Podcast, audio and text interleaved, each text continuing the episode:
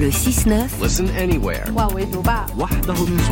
Sur France Inter. Géopolitique. Bonjour Pierre Aski. Bonjour Ali. Pierre, le président ukrainien est à Paris aujourd'hui. Quel est le but de cette visite? C'est ce qui s'appelle allumer un contre-feu. Au moment où le soutien américain à l'Ukraine est menacé, où l'ombre de Donald Trump plane sur la défense de l'Europe, celle-ci relève la tête. La visite à Paris ce soir pour quelques heures du président Zelensky est le symbole de cette contre-offensive européenne, même si c'est largement un hasard de calendrier. Il vient signer avec Emmanuel Macron un accord de sécurité franco-ukrainien. C'est le deuxième du genre après le Royaume-Uni et il sera suivi de textes similaires avec 25 pays d'Europe ou du G7. Cet accord ne change pas fondamentalement la donne, mais il apporte à l'Ukraine un soutien politique et matériel dont elle a cruellement besoin. C'est un substitut à l'adhésion à l'OTAN qui lui a été refusée l'an dernier à Vilnius. Zelensky avait eu le sentiment d'être lâché. Mais ces accords bilatéraux sont destinés à lui prouver le contraire, même s'ils ne contiennent pas la garantie de sécurité de l'article 5 de l'Alliance Atlantique. Est-ce que l'hypothèse, l'hypothèque américaine joue réellement un rôle, Pierre? Alors, les Européens n'ont pas attendu les doutes en provenance de Washington pour se mobiliser pour l'Ukraine.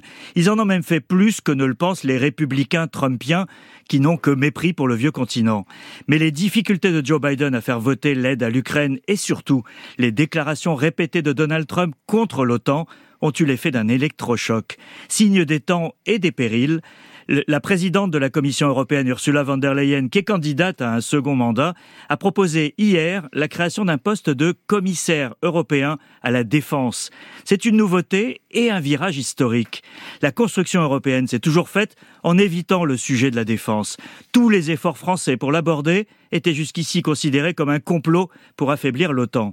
La guerre en Ukraine a tout changé, avec le financement commun d'achats d'armes pour Kiev, Thierry Breton, le commissaire européen, notamment en charge des industries de défense, a même organisé la montée en puissance de la production d'obus d'artillerie sur le continent du jamais vu.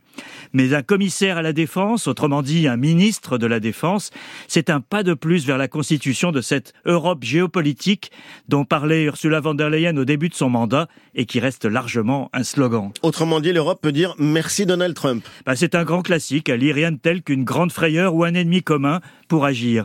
On disait précédemment que Vladimir Poutine avait apporté plus de cohésion politique à l'Europe que ses propres dirigeants depuis deux décennies.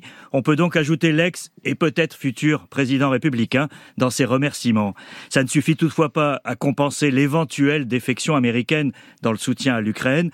C'est moins la volonté que les capacités industrielles et la cohérence collective qui manquent à l'Europe pour être à la hauteur des défis.